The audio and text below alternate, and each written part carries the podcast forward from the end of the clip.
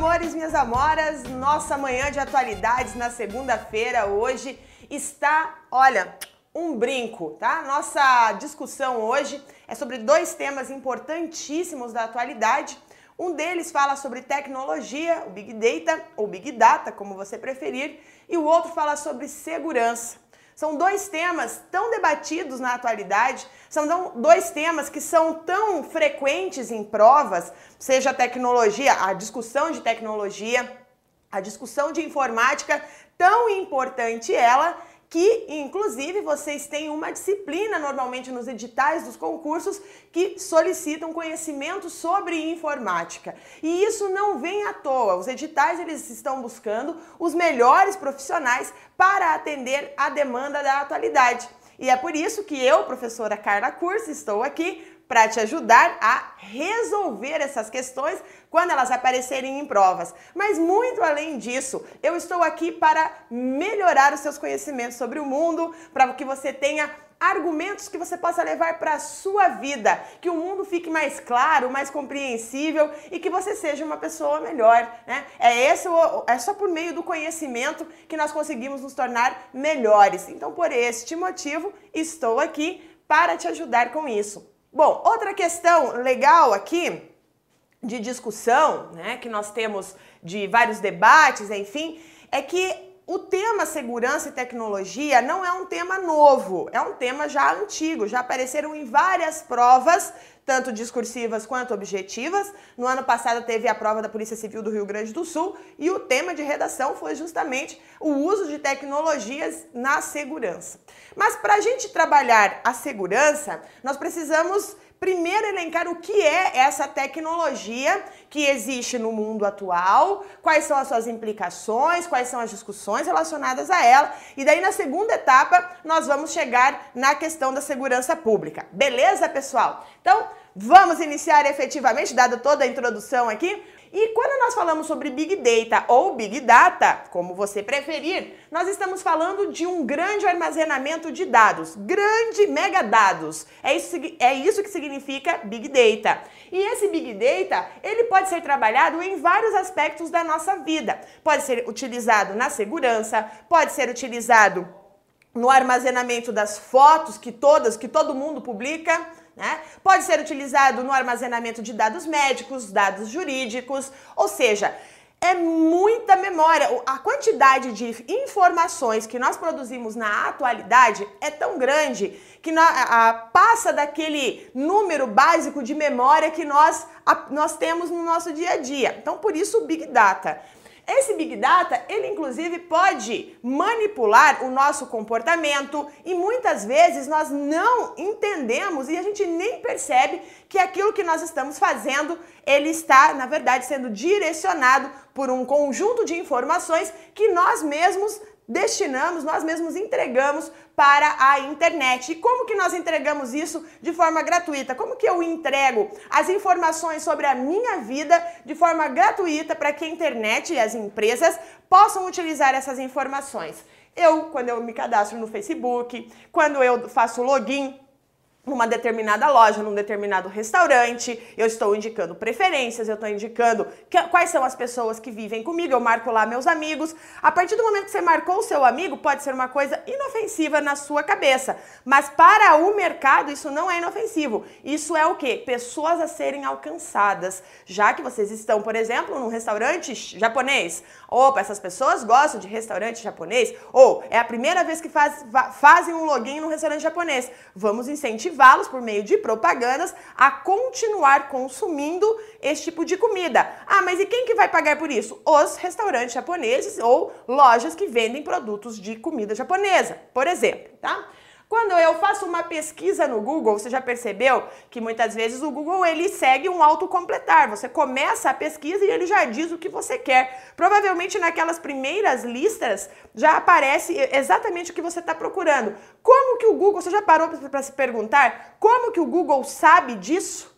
Então é uma sequência de algoritmos que vão combinando as coisas que você pesquisou no passado, os aplicativos que você tem baixado no seu celular, quais são as coisas que você clica com maior frequência e os algoritmos fazem uma leitura das suas características pessoais. É por isso que o Google consegue fazer o autocompletar. É bem provável que se eu e você estivermos com um celular na mão, os dois, né, nós dois, e nós fizermos a mesma pesquisa, talvez eu e você não, porque nós vivemos no mundo do concurso, mas o mapa é minha mãe, por exemplo, eu e minha mãe, minha mãe super religiosa, né? Então, eu e a minha mãe, vamos lá, eu estou pesquisando uma coisa de história, minha mãe pesquisando uma coisa de religião, mas digamos que é o mesmo assunto, o mesmo assunto, tipo política, política e religião.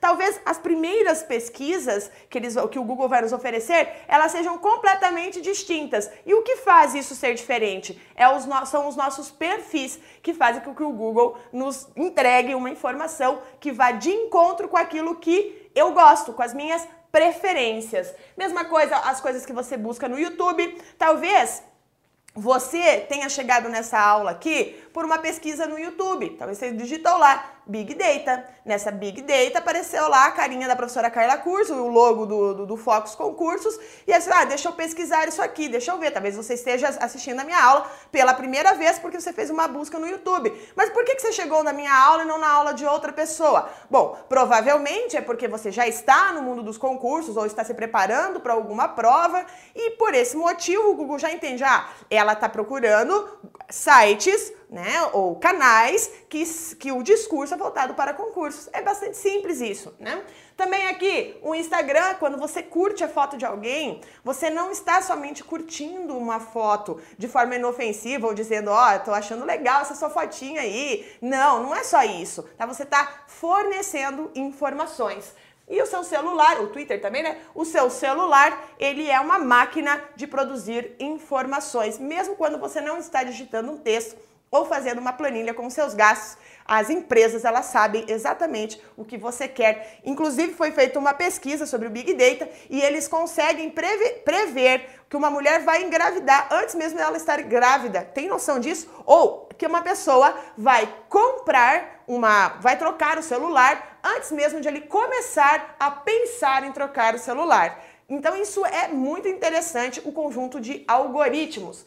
E esse contexto do surgimento desse, desse grande número de informações é um contexto pós Segunda Guerra Mundial. As guerras elas produzem muita dor, mas elas também produzem muita tecnologia. E uma das questões importantíssimas da, da pós Segunda Guerra Mundial é a Guerra Fria, você já sabe disso. E essa Guerra Fria ela foi uma grande produtora de tecnologia, especialmente de tecnologia de informação e tecnologia de transportes. Essa tecnologia de informação e transportes é a grande característica da globalização. O mundo ele conseguiu ser global, uma aldeia global, como o professor Milton Santos fala, porque nós conseguimos nos comunicar muito rapidamente e nos encontrar muito rapidamente. Um voo do Brasil até a Europa dura em torno de 11 horas, 13 horas, dependendo do país que você vai. Isso no passado durava 40 dias. Hoje, no mesmo dia, você pode estar em outro país. Isso é resultado dessa, desse desenvolvimento de telecomunicações e de transportes que possibilitou toda essa movimentação de informações e pessoas no mundo. E essa Big Data, ela faz parte de uma revolução industrial que nós chamamos de quarta revolução industrial. Você na escola estudou a primeira, primeira revolução industrial, aquela lá na Inglaterra, no século XVIII. Depois, você estudou a segunda revolução industrial, aquela que aconteceu em vários países, como Alemanha, Japão, Estados Unidos. França e também a Inglaterra, quando o petróleo entra no cenário e realmente fez uma grande transformação. A terceira revolução industrial, que é a, revolução industrial do século XX, com a tecnologia de informação, de, de, de informática e tudo mais.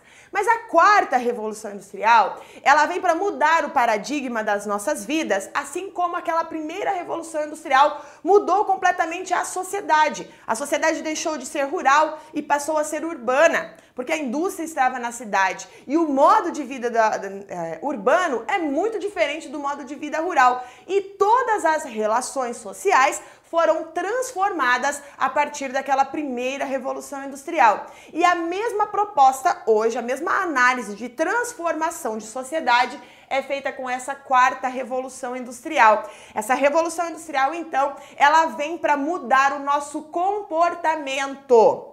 Existe um livro chamado Homo Deus e o autor diz o seguinte, que a sociedade humana, tá? a, a espécie humana, perdão, a espécie humana, é, será a única espécie que vai conseguir criar a sua própria evolução por meio da tecnologia, por meio da biotecnologia, de uma revolução de informações, tanto técnicas de informática quanto biológicas. Então, neste momento, talvez exista, exista, talvez não, certamente existem pesquisas que estão trabalhando com uma evolução evolução biológica que vai transformar a sociedade. E isso é tudo feito por meio do quê? De Big Data, né? Por meio de mega informações. Essa quarta revolução industrial, ela está associada à internet das coisas. Por exemplo, um carro autodirigível. Um, auto, um carro autodirigível, ele é muito filosófico. E eu vou falar bem rapidinho aqui para vocês sobre uma experiência da Tesla. Tesla desenvolveu um carro autodirigível, mas havia uma, um ponto de, filosófico de interrogação aqui. Se, por exemplo, aquele carro ele estiver numa situação em que ou o carro atropela um pedestre ou ele joga o carro e mata o condutor, qual seria a tomada de decisão deste carro? Se ele é autodirigível.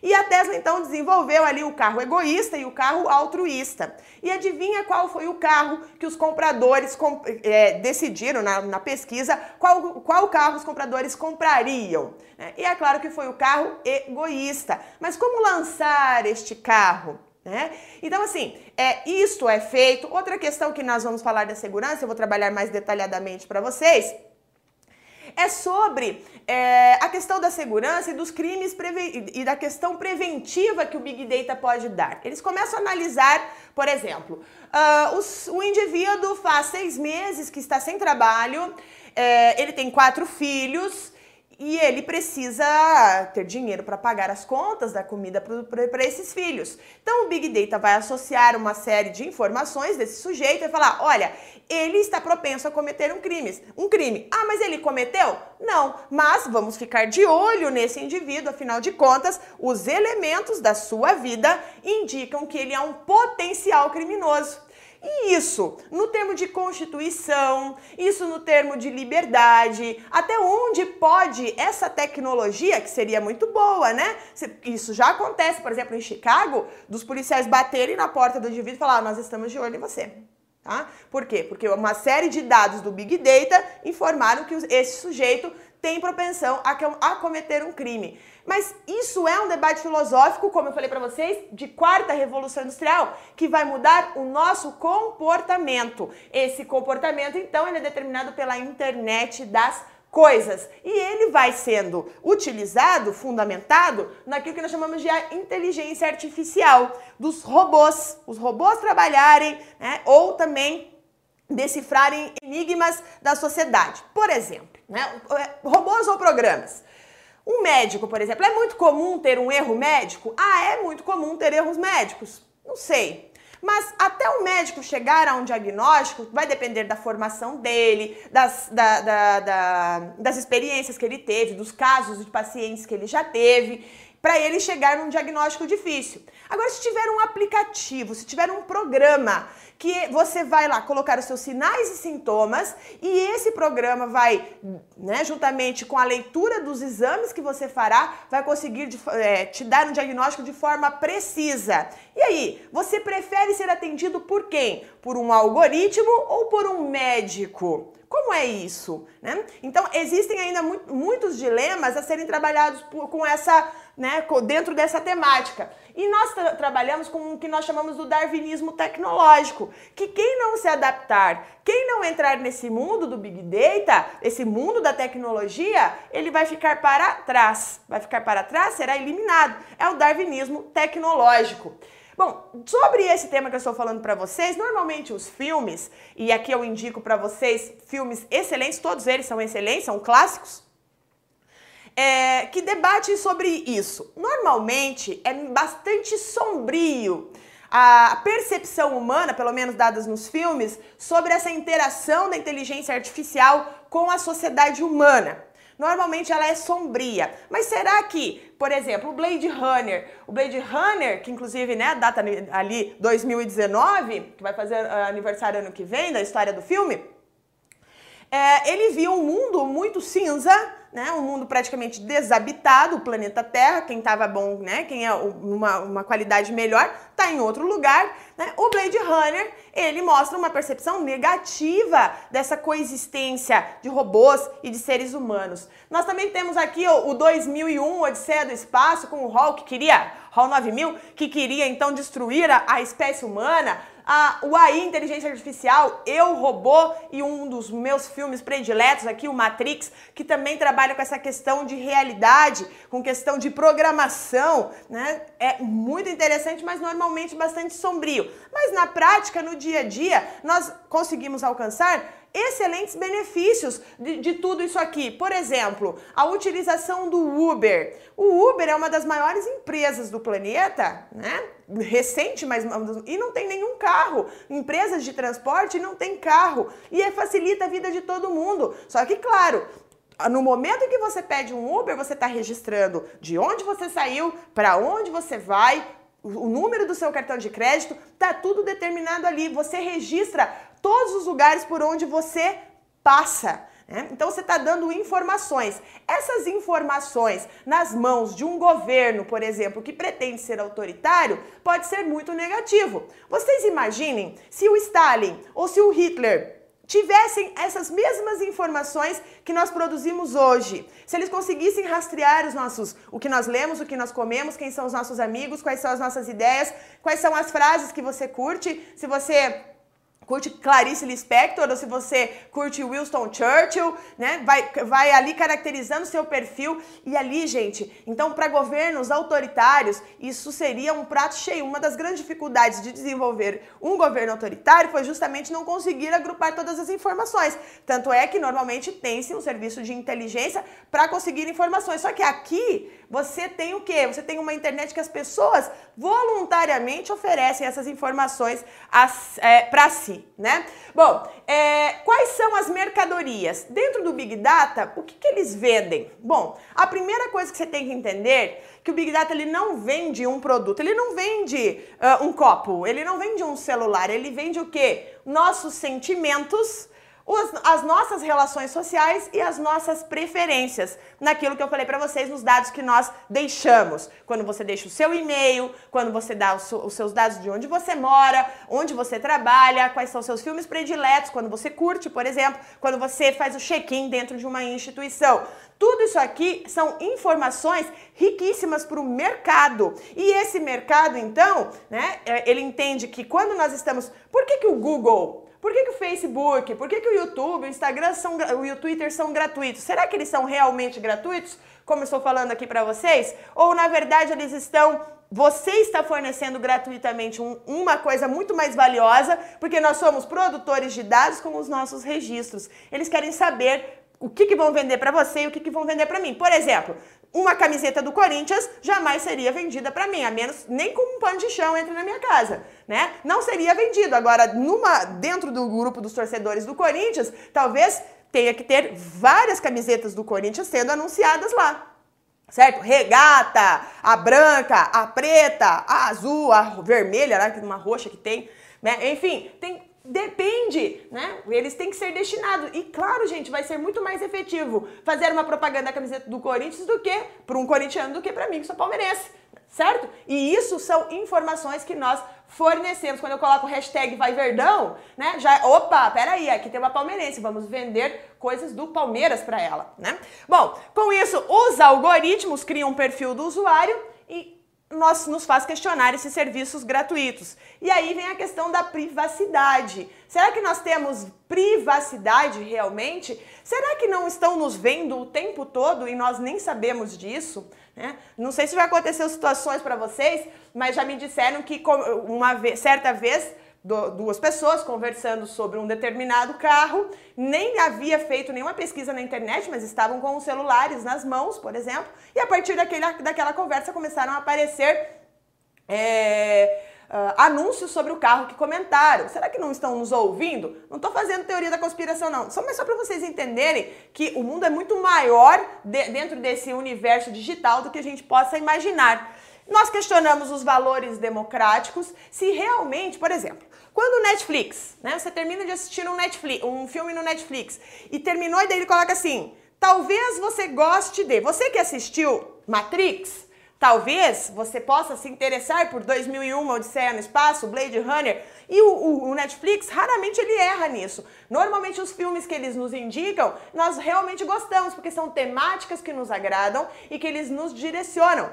Quando o Google pede para você ir para direita ou para esquerda, você questiona? Google Maps, né? Ah, direita ou esquerda, você questiona? Você vai, se você não conhece o lugar, né? Você vai. Você está confiando no quê? Nos algoritmos. Seja o algoritmo do Netflix, da Amazon, do Google Maps, do Google Buscas, enfim, tá? Ou quando o Instagram te faz sugestão de amigos, como que eles estão fazendo isso? Veja, eles estão com, trabalhando com os algoritmos. Agora, nós, nós escolhemos isso, nós, fal, nós demos o nosso voto falando, não, vocês podem invadir a nossa privacidade. Será que eu realmente tenho livre-arbítrio dentro dessa sociedade tecnológica que vivemos hoje? Ou será que nos indicam coisas, nos direcionam a ler determinadas coisas? E aqui vem uma discussão muito importante, é uma discussão que está acontecendo de forma mais aquecida desde 2016 em função das eleições nos Estados Unidos, em função do Brexit e este ano no Brasil em função das eleições, sobre um direcionamento político, por exemplo. Será que realmente nós estamos exercendo a nossa função de cidadão ao escolher os nossos, os nossos candidatos? Ou será que foram algoritmos que nos mostraram aquilo que combinava com o nosso perfil tá? Com o nosso perfil, os nossos registros aqui, o perfil do usuário, que veio, que foi nos entregue. Alguém comprou essas nossas informações e veio uma propaganda feita exatamente para pessoas com o nosso perfil. E aqui então, claro, claro, o candidato que tem a maior, o maior comando, o maior poder de tecnologia, ele também terá um maior alcance, um alcance específico para pessoas específicas da sua campanha. Isso então é o trabalho que foi feito, inclusive que virou um escândalo no início de 2018, da Cambridge Analytica. Ela, juntamente com o Facebook, vocês devem lembrar disso, né? Juntaram dados, o Facebook coletava dados, a Cambridge Analytica analisava os dados e formava perfis que foram utilizados, tá? Isso foi uma denúncia, tá? Foi utilizados na campanha do Donald Trump. Então, o que, que aconteceu? E aí entrou o debate: será que, por exemplo, quando eu pesquiso lá na internet, eu quero comprar um fogão, e a partir do momento que eu digitei fogão no Google, não aparece, não para mais de aparecer propaganda de fogão no, no meu computador, eles coletaram os dados, os meus dados, e por isso eles sabem que eu estou procurando. Joia, isso é legal. Ou não, enche o saco, né? Mas tá lá. A gente eh, muitas vezes não questiona essa questão mercadológica. Mas foi muito questionado esse Big Data na questão de eleições. Por quê? A gente está falando de valores democráticos. Nós estamos falando de privacidade, de liberdade, de informações, que muitas vezes, quando eu preenchi lá um, um questionário, qual a sua cor preferida, qual é o seu filme preferido, entre esses atores, quais são os seus principais, quais são os que você mais gosta. Quando você está fazendo uma, um, um, um quiz inofensivo, muitas vezes você está fazendo coisas grandiosas. Então, no aspecto político, ainda existe um debate bem importante sobre a utilização dos dados da internet na nossa manipulação de comportamento e no direcionamento eleitoral. Também é interessante porque aconteceu Uh, vocês devem ter acompanhado com o Edward Snowden, ele trabalhava na CIA, trabalhava na parte de inteligência tecno, de informática, e ele abriu os relatórios dos, do, do, do, do governo americano, né, da, da Agência Nacional é, de Vigilância Americana, e ele falou o seguinte: existe hoje uma vigilância global. O, o, governo americano ele não fica vigiando apenas aqueles que eles acham que são terroristas. Eles vigiam governos, eles vigiam empresas de governos, empresas privadas, eles vigiam absolutamente todos, todas as pessoas do mundo. Existe uma vigilância global. E aí, poxa, mas e essa minha informação? A minha privacidade, a minha liberdade, ela não está garantida. E isso vai justamente é, de encontro como choque, como, né?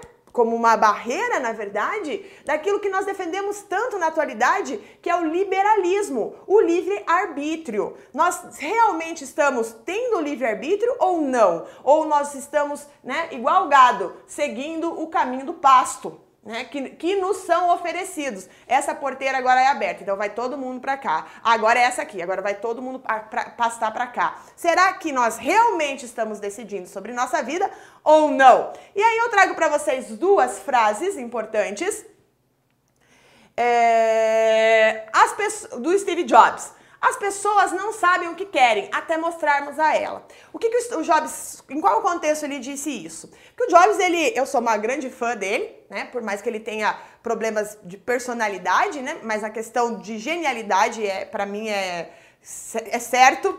E ele mudou muitos paradigmas e coisas que nós, nós utilizamos no nosso dia a dia. Por exemplo, o seu celular, né? O seu celular hoje ele tem várias funções. A, a primeira coisa que o Jobs fez foi tirar aquele teclado e usar toda a tela como né, como tela, inclusive o teclado incorporado numa tecnologia touch que nós usamos hoje, que inclusive os bancos utilizam, tudo, né, as agências aéreas para você fazer o seu check-in sozinho, tudo isso é uma tecnologia ali que veio direcionada nessa nessa transformação que o Jobs fez. E o Jobs, uma vez, você, quem é mais antigo, assim como eu, vai lembrar que no passado nós não tínhamos aplicativos para baixar música, nós tínhamos que comprar os CDs. E assim, quando você é um amante de música, como eu sou, por exemplo, a gente tinha que comprar muitos CDs. E que CD era cara, a primeira coisa, e carregar aqueles CDs era impossível, todos. Então você tinha que sempre escolher um porta-CDs para carregar lá uns 10 CDs, cada CD tinha em torno de 13 músicas, 15 músicas, mais ou menos. Você tinha que carregar aqueles CDs. E o Jobs, naquelas é, apresentações de cada produto novo dele, quando ele foi, quando ele foi lançar o iPod, né, que era um, um aparelhinho para tocar música, que hoje já, tá, já está integrado no celular mesmo, ele entrou com, aquela, com aquele jeito dele, né, com um tênis, uma calça jeans, uma camiseta branca. Ele chegou lá na tela, todos os funcionários da Apple esperando que seria lançado. E ele pegou, tirou o iPod, né, colocou assim, mil músicas na sua bolsa, mil músicas no seu bolso, guardou e foi embora. Né? Ou seja, a gente carregar mil músicas na época do CD era carregar, mu carregar muito CD. E aqui era um aparelhinho desse tamanho. Então, e aí eles perguntaram, mas como que você sabia? As pessoas ficaram encantadas. Mas como que vocês sabem o que as pessoas querem? Não, as pessoas não sabem o que elas querem. E aí, como as pessoas às vezes não sabem o que, ela, o que elas querem, é só a técnica do Subway. Quem já foi no Subway sabe, você pode escolher tudo que você tem vários recheios. Aí a pessoa fica assim, ah, ah, não sabe o que querem. As pessoas querem as coisas prontas. Então, olha só que coisa maravilhosa, seres humanos indecisos com o Big Data trabalhando para te indicar o filme que você vai assistir, as compras que você fará, as eleições, né, o, o quem você vai eleger e por aí vai. Tá? E o Edward Snowden, quando ele abriu todos aqueles arquivos do, do, dos Estados Unidos, ele falou: Olha, eu não quero. Quando perguntaram para ele por que, que ele fez isso, né? Que ele colocou a vida dele em risco. Ele: Olha, eu não quero viver em uma sociedade que faz esse tipo de coisa. Então, por isso, por esse motivo. Mas tem realmente como como parar com isso aí? Tem como é, realmente fugir dessa tecnologia que já está inserida no nosso dia a dia e que cada dia mais né, e, é, vive, convive, convive, faz nosso, a nossa convivência. Certo? Então, agora nessa primeira parte eu fiz um esboço para vocês sobre o que é esse Big Data, para vocês entenderem. E agora nós vamos aplicar tudo isso aqui que está no quadro, tá? Na nossa no dia a dia do trabalho do policial. Como isso aqui pode ser positivo, como isso aqui pode ser negativo.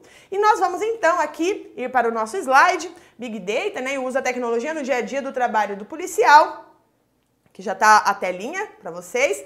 E vamos primeiro questionar a questão dos desafios da segurança pública. Né? Nós temos hoje, veja, se é um desafio, significa que a segurança pública é um problema. É um problema do Brasil e do mundo, né?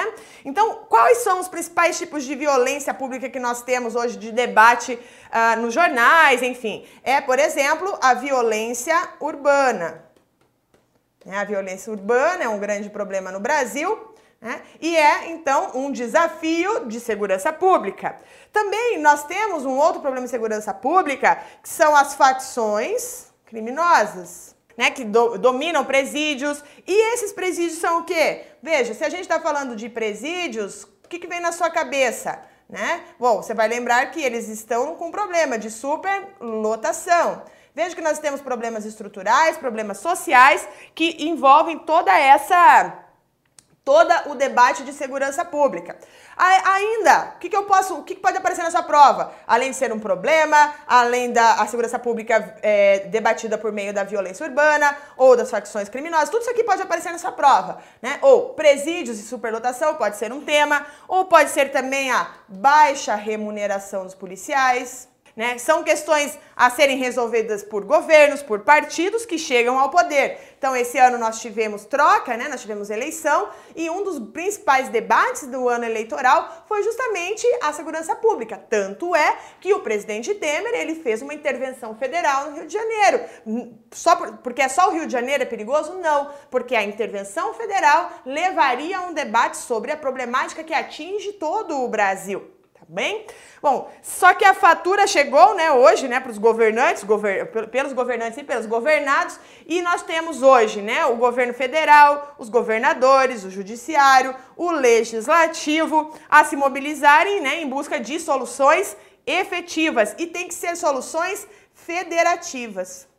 Não existe mais soluções Tá? Não existem mais soluções regionais. As, as nossas soluções hoje elas precisam ser pensadas no todo. No Brasil, e é uma coisa interessante porque tem algumas questões de segurança, elas têm que ser pensadas globalmente. Problemas globais, como terrorismo, têm que ser debatidos de forma global. Não tem como. Ou tráfico de drogas. Não existe uma discussão do tráfico de drogas pela polícia do Paraná, por exemplo. Ah, o, o Paraná é o estado que faz divisa com o Paraguai, então é rota do tráfico. É rota do tráfico. Mas é um problema do estado do Paraná? Não é um problema do estado do Paraná, é um problema do Brasil. E muito além do Brasil, é um problema do mundo, porque essa droga, ela não é produzida no Paraguai e vinda para o Brasil. Ela vem de outro país, é levada pelo Paraguai, introduzida no Brasil para ser levada para os Estados Unidos, para ser levado para a Indonésia, para ser levado para morrer lá também, né, caso ser pego, para a Europa, enfim, né? Ele, o caminho é global, então tem que ser debatido de forma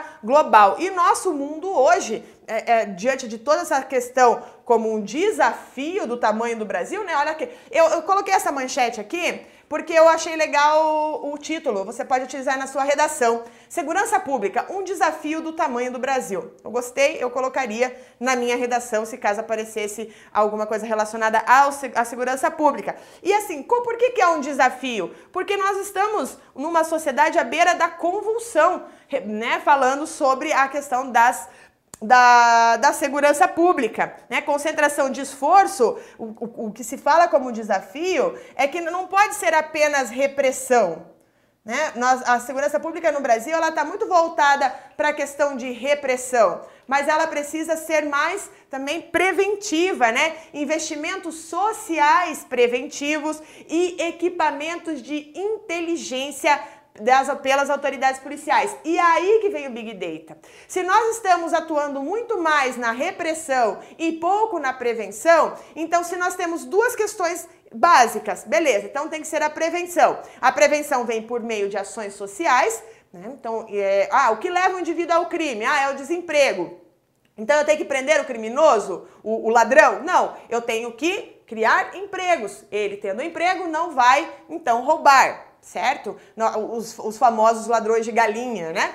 Então, e a, o segundo aspecto, se é a inteligência, equipamentos de inteligência que devem ser utilizados, então olha lá, a tudo aquilo que nós estávamos conversando agora, vem uma luz. Olha, se a gente pode fazer uma preventiva com a questão de tecnologia, por que não utilizar? Existe uma cidade em Santa Catarina chamada Jaraguá do Sul, e a criminalidade lá reduziu muito nos últimos anos pelo uso de inteligência. E não são coisas muito difíceis, são a instalação de câmeras né, em toda a cidade, uma, uma vigilância constante das ruas para que eles possam, então, quando eles veem movimentações distintas, diferentes, eles vão antes de acontecer o crime propriamente dito. Então, e isso é, reduziu, inclusive, a, o, a necessidade de quantidade de policiais nas ruas.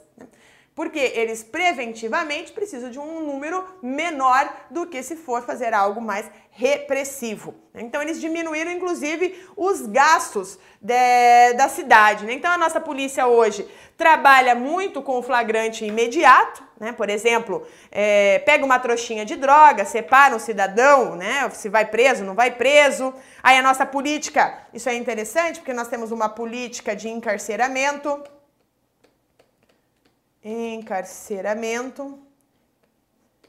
Essa é a política do Brasil hoje, né, que entupiu as nossas cadeias né, de pequenos miliantes, enquanto as grandes organizações criminosas elas operam por aí. Então nós não temos uma estrutura que pesquisa, que faça inteligência e é aqui então que entra a Big Data, né? A Big Data então vem no uso de prevenção do crime. Prevenção do crime. Então, esse fenômeno do Big Data né, surgiu com a necessidade do aumento da, da, da capacidade de gerar, armazenar, coletar e tratar os dados. Então, se eles podem fazer isso, por exemplo, na medicina, por que não fazer isso no uso policial? Eu consigo coletar dados e tratar esses dados a, a, de forma que eu use na prevenção do crime. E dentro de uma imensidão de dados que o Big Data é capaz de armazenar, aqui nós temos então impactam os negócios no nosso dia a dia, na segurança pública e etc. Um outro exemplo que eu quero mostrar para vocês aqui é uma reportagem de 2014, é, quando aconteceu a Copa do Mundo, colocando aqui, né? O Big Data chegou ao futebol. A Copa mostra que times, jornalistas e torcedores são igualmente viciados em estatísticas. Então, veja, se você pode faz, usar o Big Data para fazer estatísticas de futebol, né? falar, por exemplo, como é o sentimento do, dos, dos, dos, cidadãos, das pessoas que estão acompanhando a Copa com relação à Copa, para fazer as, os anúncios, né? todas as propagandas da Copa, é, enfim, né? as músicas, por quê? Porque nós como você já sabe, como nós produzimos informações para a internet e esses, essas informações são utilizadas para um mercado, isso foi utilizado no futebol durante a Copa. Então, quando você faz, dá uma curtida, como eu já falei para vocês, coloca seu, o seu GPS, né, liga lá seu GPS, entra no, manda um SMS, você está fazendo o quê? Você está fornecendo os seus costumes, os seus gostos. Então, quando você so, é, quando você sorrir para a próxima foto, o próximo selfie, não se esqueça que você está sendo analisado. Os seus gostos, o que você, as suas preferências, os seus amigos, os lugares que você frequenta e isso pode ser utilizado. No exemplo que eu dei aqui para vocês, foi feito no futebol, né?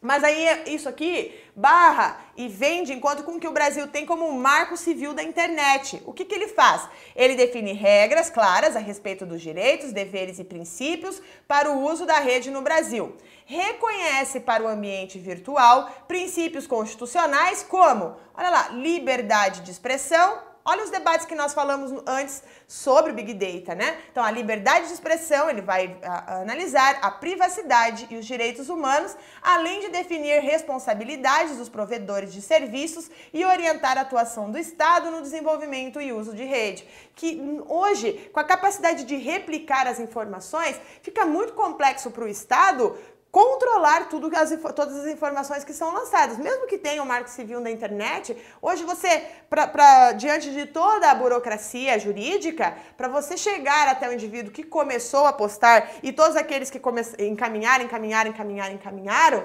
informações, às vezes fake news, por exemplo, sobre um indivíduo que difamou a vida da pessoa, que acabou com a vida profissional da pessoa, por exemplo, né? tudo isso é complexo. Por como que o Estado vai atuar diante disso, né?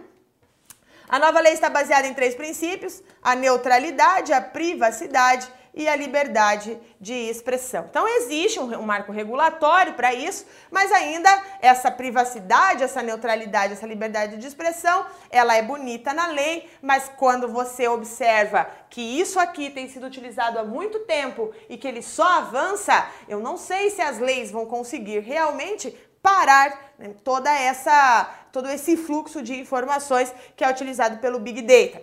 Também aqui eu tenho uma foto de Los Angeles, né, uma foto do, que é nos Estados Unidos. O Big Data ele é utilizada é, ela é utilizada desde 2011, essa tecnologia, para análise preventiva de ações criminosas, permitindo então uma atuação antecipada da polícia. Então a polícia faz uma atuação, é uma antecipação.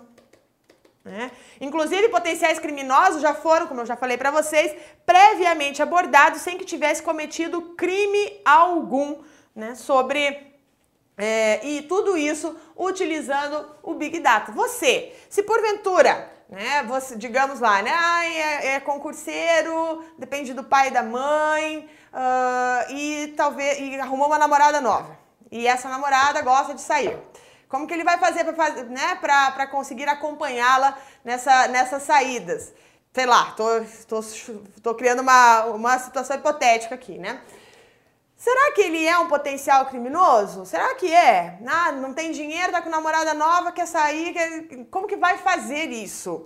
Você gostaria de ser abordado, digamos, e você não tem intenção nenhuma, né? Você é uma pessoa séria, com uma conduta, né? Ah, mas daí ele percebe que você entrou, entrou em contato com algumas pessoas que cometem pequenos, fazem tráfico de drogas. Será que eles vão associar, né? Vão associar aí exatamente que você vai fazer tráfico de drogas por causa disso? E você gostaria de ser abordado pela polícia previamente, sem que você nunca tenha pegado sacolinha nenhuma? Né? Será que você gostaria disso? Mas pensando na, no bem da sociedade, né, na, questão, é, como Durkheim fala, né, dessa, dessa questão do coletivo, né, será que dentro dessa, ou do contrato social do Rousseau, então será que por causa do contrato social eu abro mão dessas, dessas minhas liberdades, que o próprio Michel Foucault trabalhou com relação a isso, que eu abro mão das minhas liberdades individuais para um Estado cuidar de mim né, e proteger o bem de todos, né, que é a noção do Estado moderno, da formação dos Estados modernos. Bom, com relação à segurança, avanços possíveis com usos de dados, usar ferramentas de reconhecimento facial para a prevenção de crimes. Né? Então você tem lá um indivíduo que já tem antecedentes criminais, está numa região esquisita. Né? O que, que ele está fazendo lá? Preventivamente você já começa a ir atrás desse sujeito que pode estar prevendo a, né, a, a realizar um crime. Dados georreferenciados formam bancos de informações para a formação de políticas públicas. Então, a grande questão né, do desenvolvimento de políticas públicas para a segurança é uma questão interessante. Onde já acontece? No, no, em Nova York, nos Estados Unidos, acontece também em Londres, Chicago, Los Angeles, essa, essa ligação entre câmeras, entre é, reconhecimento facial, ou seja, o Big Data sendo aplicado na segurança do dia a dia. E como funciona? Uma parceria entre a cidade de Nova York e a Microsoft deu origem ao, né, ao, ao, ao centro de controle, que pode acessar e analisar dados em tempo real de milhares de câmeras de segurança informações da polícia, como chamadas de emergência ou prisões, leitores de placas e até detectores de radiação. Todos esses dados já são abertos, o que não implica uma vigilância adicional, mas sim uma segurança mais eficaz. É essa a resposta. Né? Não, não é uma vigilância adicional. Você está fazendo uma segurança mais eficaz. É igual quando você vai no aeroporto. Você chega no aeroporto, quando, antes de você embarcar, você passa por aqueles sensores. Aí às vezes tem que tirar tudo, né? Cinto, relógio, é, tênis, né? O sapato que você está usando, você tem que tirar tudo. Mas por que, que você não reclama? Porque, beleza, você não está fazendo nada, mas vai que tem, alguém que queira derrubar o avião que você está andando. Então, todo mundo aceita isso, essa vigilância prévia né, para um bem comum. Então, talvez, sim, talvez no futuro, quando isso realmente for escancarado, porque ele é utilizado, mas não é tão escancarado, quando ele for utilizado com, uma, com maior a clareza, talvez você fale, não, beleza, pode vigiar à vontade, pode bater na minha porta, pode fazer o que for. Se você fizer isso com todo mundo, se isso valer para todo mundo, beleza. Então a polícia de Chicago, como eu falei para vocês, possui uma unidade é, destinada para predição de crimes. Então eles têm lá uma lista quente, que eles chamam, né? Uh, uma hot list para os possíveis criminosos em função de algumas características, né? Uh, e eles falam: olha, estamos de olho em você. E o Brasil? O Brasil possui algum serviço de Big Data para a prevenção de crimes? Sim, tá? Nós temos em São Paulo, né, uma, o Brasil não ficou para trás, então em 2014 a, Prefe, a Prefeitura de São Paulo adquiriu o sistema Detecta, Detecta, né? Que é, foi desenvolvida pela Microsoft lá com a Prefeitura de Nova York, então é o mesmo programa, que eles analisam os dados ob obtidos pelo Infocrim, né?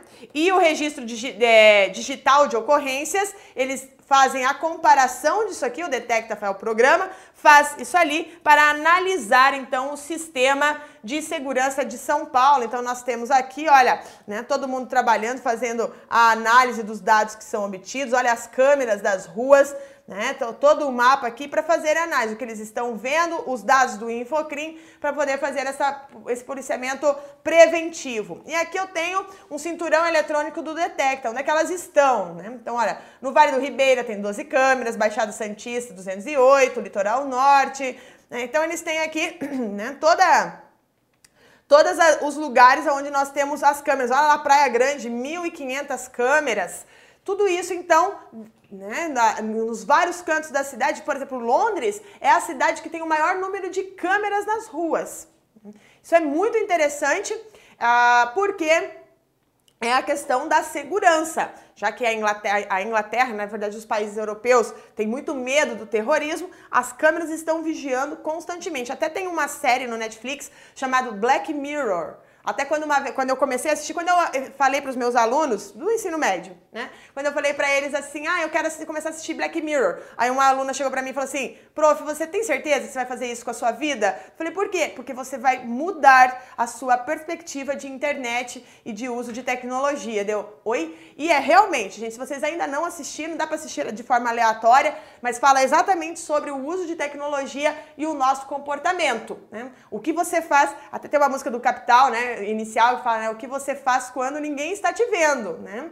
Então, o que, que você faz? Será que ninguém está re eh, realmente te vendo? Ou existem câmeras promovendo a busca de informações para desenvolver segurança, por exemplo? Né? E aqui nós temos, então, é, tipos de análise em Big Data, que a gente está conversando agora, né? Então, eu tenho a análise prescritiva. É a análise baseada em estudos de casos ou fatos traçando possíveis consequências sobre ações tomadas. É o tipo de análise utilizada para identificar em cada possível ação quais seriam seus possíveis resultados. Então, isso é possível. Por exemplo, né, uh, no dia a dia, uma mulher que comprou um exame de gravidez. O que, que, eles podem entender? Um possível resultado é o quê? Um, uma gravidez positiva. Isso já aciona todos os mercados de fraldas e roupas de bebês e berços, etc. Né? Então, uma ação que pode ter essa consequência. Isso agora, no policiamento, você também pode, existe uma, um conjunto de dados que dizem que quando as pessoas fazem essa ação, a consequência é essa aqui. Né? Análise diagnóstica. As análises diagnósticas traçam uma história de, dos eventos ocorridos para a viabilização de tomadas de decisões baseadas em fatos. É a análise que responde as seguintes perguntas: quem, quando, onde e por quê. Também, isso tudo é trabalho de policial, né? A análise descritiva é a análise de dados em tempo real. É a principal forma de resposta ao presente, ou seja, é a mineração de dados captados para o entendimento do seu significado, atribuindo respostas para o presente momento. E a análise preditiva. Essa é a grande questão filosófica. Até aqui tudo bem. Né? Aonde que vem o, o, o problema? A previsão do futuro.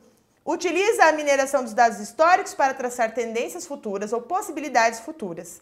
Para se implementar modelos preditivos de análise, primeiramente é preciso entender que o modelo corresponde a uma função matemática capaz de aprender e mapear uma gama de variáveis de entrada de dados, sejam os dados agrupados ou não, em uma variável de saída. Então, isso significa o seguinte: né? existe hoje programas de Big Data que eles inclusive falam assim: olha, tal horário Tipo, às 18 horas, num dia que está nublado, tal lugar tem maior propensão para ter crimes. Já existe essa tecnologia, eles já utilizam isso em Londres, por exemplo. E ali o que, que acontece? A polícia de Londres já envia reforços para aquela região num dia com essas características. Isso é o que? Um policiamento preditivo, que foi trabalhado no filme com o Tom Cruise chamado Minority Report? Foi bem interessante isso aqui, que nós tive, é, é, fala sobre esse debate do uso policial né, para a resolução de crimes e prever crimes, principalmente de, dentro dessa tecnologia, pelo uso da tecnologia. Por exemplo, né, nós temos, uh, pelo, feito lá pelo, pelo registro de dados lá de São Paulo, nós temos é, pessoas que foram presas, é, apreensão de armas de fogo, né? Tudo feitas por, por uma questão de análise pré, né? De uma pré-análise. Ou seja, to, é, juntou os dados de reconhecimento facial, juntamente com a questão dos dados de, de informações do Infocrim, a fulano já tem antecedentes, ou, né, enfim, e eles conseguiram, inclusive, apreender armas de fogo. O indivíduo não estava cometendo um crime, mas estava carregando ilegalmente a arma, estava com porte, estava ali portando arma, sem ter a, a, a, a permissão. Mas, ah, beleza, professora, preve, fez a prevenção de crimes, tudo mais. Mas aqui barra numa questão importante, que é a presunção, que é o princípio da presunção da inocência. Né? Nós temos aqui, né, a inocência presumida antes, antes do trânsito julgado da sentença condenatória. O princípio impede que se aplique ao acusado qualquer das consequências que a lei somente atribui para a sanção punitiva. Então, essa é a, discussão que tange a atuação a atuação prévia da polícia que pode vir à tona. Por exemplo, qual o impacto dessa análise prévia na consumação de um crime?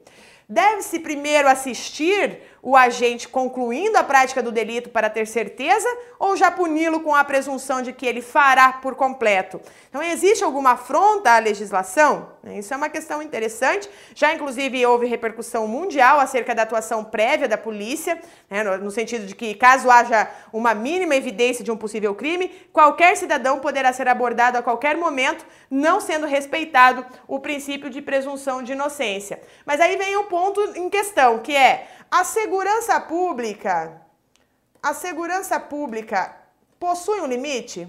Se, se não, então é possível afirmar que está se sobrepondo aos preceitos eh, constitucionais basilares? Será? Né? Então, nós temos uma dificuldade de apontar os limites de atuação prévia da polícia, se de fato é plausível a utilização do Big Data até que o ponto é, seja utilizado, né, os mecanismos de tecnologia para prevenir crimes, sem que haja uma ofensa aos direitos e garantias fundamentais de todo. Então, nós estamos numa realidade inegável, né, de diversos debates de tecnologias que são cada vez mais frequentes. Atividade de vigilância, desta forma, pode violar os direitos fundamentais.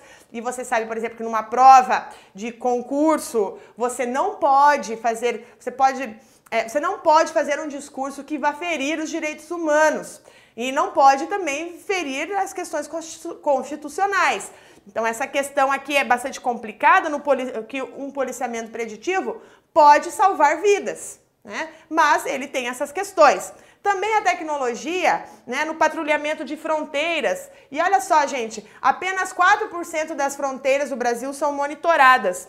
Então a segurança nacional, ela é feita né, pela é uma das principais preocupações do, Brasil, do brasileiro. Foi feita uma pesquisa esse ano e 77% dos brasileiros disseram que a sua maior preocupação era a segurança. Ou seja, se um dos, se, um dos problemas, nós temos vários problemas de segurança, são as nossas fronteiras, afinal de contas, são quase 17 mil quilômetros de fronteira com países que possuem problemas sociais, problemas econômicos também problemas com relação ao crime, produção de drogas e tudo mais. E nós vemos aqui a reportagem do Globo que somente 4% das nossas fronteiras são monitoradas. Aqui vem um trabalho do policial bastante complicado, porque existe essa ferramenta, mas ela não é aplicada aqui na, na questão de vigilância, de patrulhamento efetivo desse território imenso que eu mostro aqui para vocês. Gente, são, como eu falei para vocês, 10, desse, dentro desses quase 17 mil quilômetros, são 10 países e 11 estados do Brasil que fazem fronteiras né, desse, dentro dessa dentro dessa América Latina. E, claro, né, a tarefa de submeter a vigilância toda essa área, é, em toda essa área, ela é bastante difícil, já foi feito no, em governos anteriores, como o, progr o, o, programa do Radan, lá na Amazônia, né, que por meio de radares, poder controlar o tráfico de drogas, o tráfico de armas e, inclusive, o tráfico de pessoas, que é um tema importantíssimo também, já foi debatido aqui em aula, que é um dos debates da atualidade, que vocês precisam, então, trabalhar bem. Também quero mostrar aqui para vocês, uh, Programa de Segurança da União deixa para 2019 patrulhamento de fronteira. Então, combater a porta de entrada de drogas e armas ainda não é prioridade. É, foi, foram outros debates que foram prioridades do governo deste ano. E quero mostrar aqui para vocês que a Polícia Civil do Paraná, ela se importa com isso porque o, ele tem um curso superior em tecnologia, em tecnologia e segurança pública, que é destinada para aqueles que trabalham, para os profissionais da área de segurança pública, né? Feita ali pelo Instituto Federal do Paraná, no, no, na forma de ensino à distância, existe hoje. Por quê? Porque é uma necessidade do serviço do policial trabalhar com tecnologia mais segurança. E por que, que é importante? Porque, segundo, olha lá, vamos agora para a filosofia. O Thomas Hobbes, ele diz o seguinte, o homem, ele vive em constante situação de guerra. Aqui eu tô, trouxe isso aqui para vocês terem um discurso de autoridade na sua prova discursiva.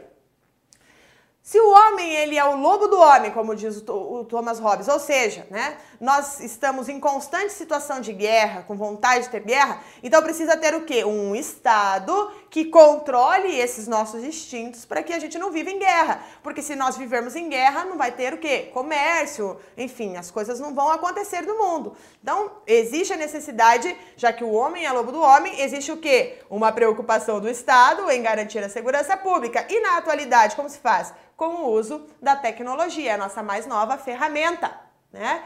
Então, é, aqui, como eu já falei para vocês, existe um debate sobre a, a o Big, a Big Data, o Big Data, que é a ilusão do livre-arbítrio, sensores biométricos, algoritmos de Big Data diagnosticam doenças, né? Uh, inclusive, é, como eu falei para vocês, do carro, do carro autodirigido.